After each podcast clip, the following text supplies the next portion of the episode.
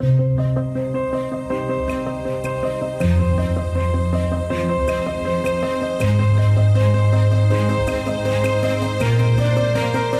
reciente.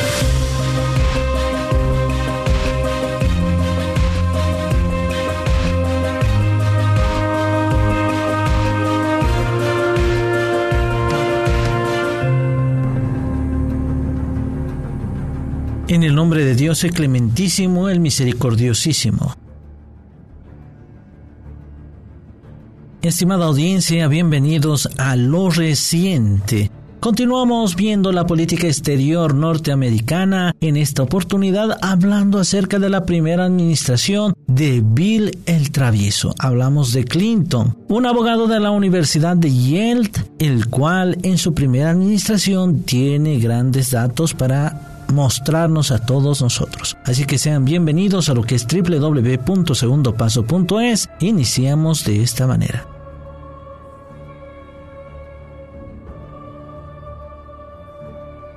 William Jefferson Clinton, más conocido como Bill Clinton, es un abogado de la Universidad de Yale, nacido en la ciudad de Hope, en el estado de Arkansas, en agosto del año 1946. Fue el presidente número 42 de los Estados Unidos y el tercero más joven de la historia de ese país en ocupar la Casa Blanca. Sus dos periodos, inédito desde que el demócrata Franklin Roosevelt estuvo durante cuatro administraciones, fue la culminación de una carrera política que significó ocupar el cargo de fiscal general de Arkansas entre los años 1977 y 1979 y gobernador de su estado natal entre los años 79 y 81, a su vez desde los años 83 hasta 1992. Casado con la ex senadora, secretaria de Estado y en dos ocasiones candidata presidencial demócrata Hillary Diane Rodham Clinton, la vida pública y privada de Bill Clinton ha estado plagada de escándalos, sobre todo ligada a temas de infidelidad que incluso lo llevaron a ser sometido a un juicio político por la Cámara de Representantes. Proceso de impeachment que representó ser el segundo presidente de la historia estadounidense tras Andrew Johnson en ser impugnado. En este caso por acusaciones de perjurio y obstrucción de la justicia por parte del mandatario con el objeto de ocultar las relaciones sexuales llevadas a cabo con una pasante veinteañera de la Casa Blanca, Mónica Lewinsky. Tras el proceso de destitución fue absuelto por el Senado y pudo completar así su segundo mandato presidencial. Clinton ha sido considerado una especie de referente de la llamada tercera vía, como también uno de los candidatos de la denominada nueva generación de posguerra, que creció admirando el legado de John Fitzgerald Kennedy Elegido presidente número 42 de los Estados Unidos con un 43,2% de los votos, en una elección donde también participó, como nunca antes, por el alcance político y votación obtenida, un tercer partido dirigido por el multimillonario Ross Perot. Su programa, al calor del análisis histórico y a pesar de los pergaminos de políticos y supuesto pensamiento renovador, lo podemos considerar bastante conservador a la hora de ver que sus principales, que sus principales elementos aglutinantes fueron la lucha contra el crimen y una visión de bienestar social en una plataforma de reformas domésticas importantes, pero que no significaron cambios medulares al modelo político, económico, sanitario e industrial estadounidense.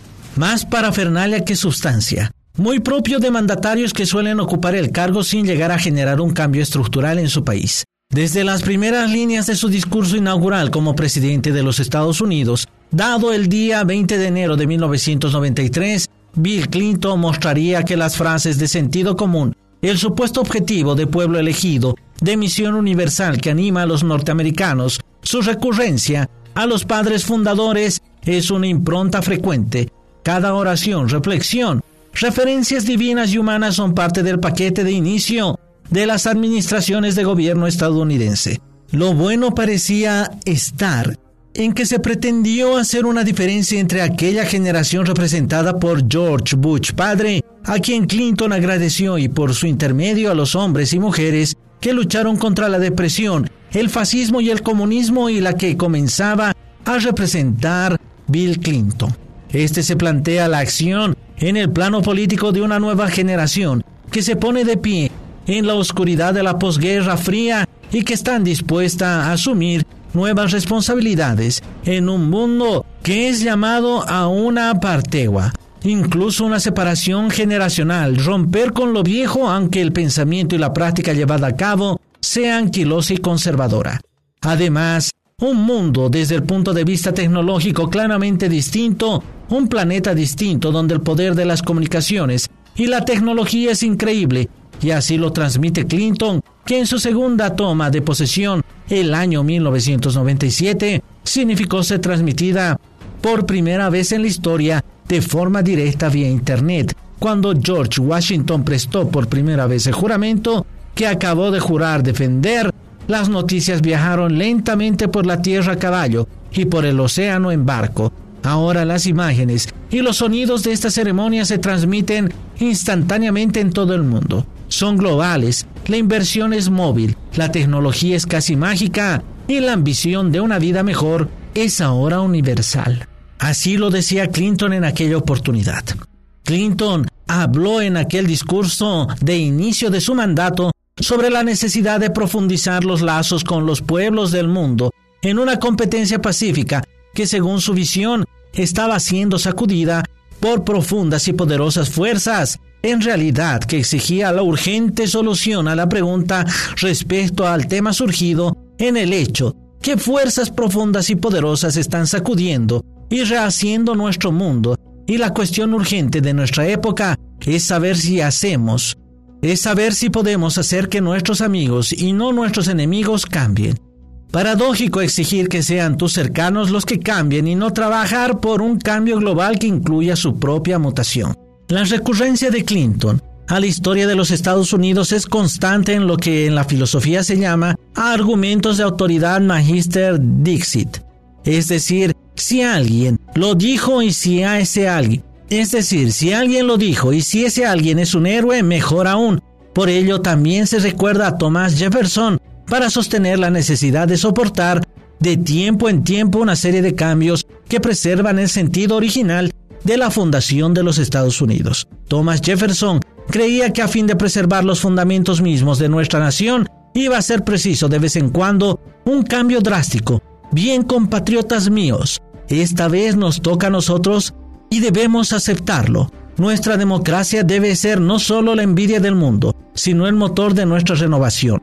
No hay nada malo en América que no pueda curarse a través de lo que en América va bien. Ahí estábamos viendo parte de su discurso, pues llega a ser insoportable esa constante autocomplacencia, esa palabrería respecto a esa autoasignada responsabilidad que tendrían los Estados Unidos con relación a un mundo que no ha tenido la suerte que ellos poseen en su condición de luz y faro del mundo cuando nuestros fundadores declararon la independencia de América ante el mundo y nuestros propósitos ante el Todopoderoso, sabían que América, para poder durar, iba a tener que cambiar. Y no se trata de un cambio por el cambio, sino de un cambio para preservar los ideales de América, la vida, la libertad, la búsqueda de la felicidad, aunque marchemos al compás que nos marca el tiempo en que vivimos y nuestra misión es eterna. Debemos hacer lo que Estados Unidos hace mejor, pues es ofrecer oportunidades a todos y exigir más responsabilidad de todos. Las sociedades del mundo le han pedido a Estados Unidos tal misión. La unión entre la responsabilidad política interna y externa era capital en el mensaje de Clinton y marcará la forma en que se lleve a cabo el trabajo de su Departamento de Estado, su relación con amigos y enemigos e incluso el peligro que se vislumbra en el tema migratorio. Ya no hay una división clara entre lo extranjero y lo doméstico. La economía mundial, el medio ambiente mundial, la crisis racial, el desarrollo del SIDA en el mundo, las armas nucleares, afecta todo. Y lógicamente, en ese todo está la propia seguridad de los Estados Unidos, que comienzan a visualizar, al igual que lo dijera Bush padre, la aparición de nuevos peligros que se deben combatir, a pesar que el comunismo haya desaparecido. De allí que el narcotráfico, el Islam, la migración comienzan a ser visualizados como las nuevas amenazas. La soberbia norteamericana se sigue expresando y dice, nuestra mayor fortaleza es el poder de nuestras ideas, que aún son nuevas en muchos países. Y como son nuevas, en tierras que no las conocían el espíritu de My Flower, el sentido de misión, la tarea divina de dar luz a quien no la tiene, seguirá marcando el rumbo de la política exterior norteamericana. Le hace todo ese tipo de títulos recambolescos. Con la política exterior de los Estados Unidos suele vestirse la operación Tormenta del Desierto y sus derivaciones, restaurar la esperanza, paz para los pueblos, la misma línea discursiva y práctica que ha causado tanto pesar y principalmente a los pueblos de Asia, África y América Latina. Para mayor abundamiento en esta paranoia misionera norteamericana acompañada de una clara miopía, Clinton afirmó, en todo el mundo los vemos abrazados y nos regocijamos, nuestras esperanzas, nuestros corazones, nuestras manos están con quienes en todos los continentes están construyendo la democracia y la libertad. Su causa es la causa de Estados Unidos. Y para hacer de su intervención la misma cantinela de sus antecesores, se recurre a las palabras divinas cuando no existe claridad en el pensamiento humano. El llamado a sus camaradas ciudadanos, fellow citizen, es avanzar por el recto camino trazado por sus fundadores y que se ha mantenido con los necesarios cambios a través de más de 200 años y en ese tránsito Dios los ha protegido en su desvergonzado uso de las creencias religiosas que muestran enajenamiento e hipocresía. La escritura dice, y no nos cansemos de hacer el bien, porque a su tiempo segaremos si no desmayamos. Hemos escuchado las trompetas, hemos cambiado de guardia y ahora cada uno a su manera, y con la ayuda de Dios debemos responder a la llamada. Su primera administración estuvo marcada por la incapacidad de llevar a cabo las promesas efectuadas y realizar las necesarias coaliciones que permitieran dar la tranquilidad necesaria a su gobierno, sobre todo en lo que se refiere a la propuesta de New Gritchin sobre el recorte presupuestario a los programas de bienestar social como Medicare y Medicaid, con el fin y al cabo de pesar de la propuesta de Clinton de elaborar una política en sanidad encargo hecho a su esposa Hillary Clinton, pero que no se llevó a cabo no solo por la oposición republicana, sino también por la nula voluntad política de los propios demócratas. Un dato ilustrativo marca la tendencia de la política interna en los Estados Unidos y muestra la apatía que la población tiene de la propia marcha de sus instituciones en las elecciones presidenciales de 1992 y en las parlamentarias de 1994, solo participó el 39% de la población en condiciones de votar, cuestión que lógicamente nos hace preguntar ¿Qué tipo de democracia es aquella donde el presidente es elegido por una minoría de ciudadanos? Cuestión plagada de hipocresía, pues desde ese lugar del mundo con esa escasa participación se suele argumentar y criticar a aquellas democracias representativas de Latinoamérica, por ejemplo, que tienen también escasas cifras de participación, pero se les menoscaba, crítica y desestabiliza, y un Washington que suele llenarse la boca de conceptos basados en reforzar las democracias representativas, pero que se ha constituido en un imperio global totalitario y desestabilizador.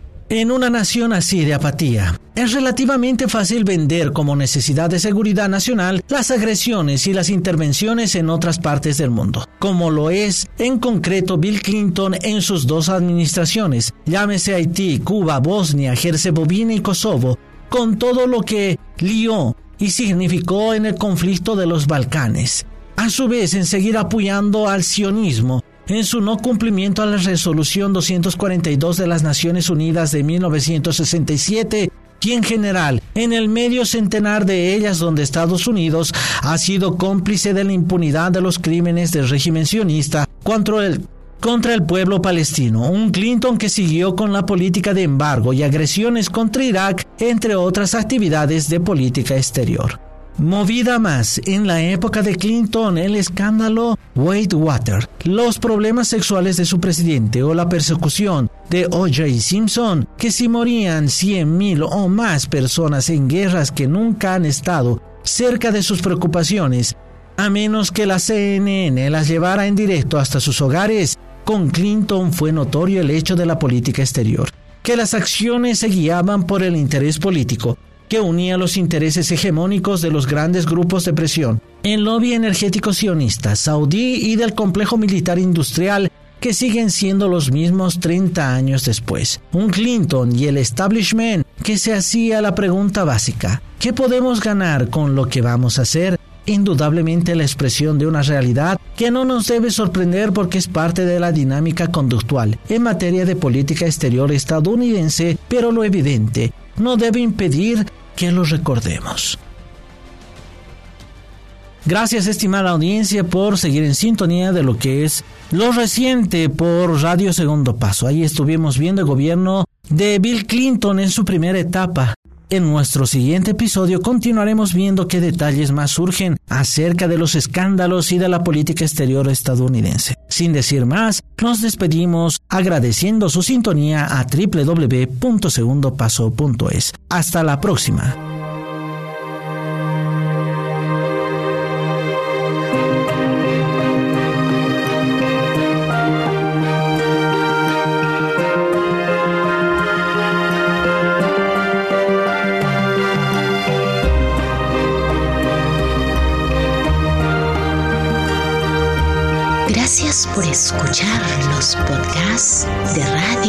Los podcasts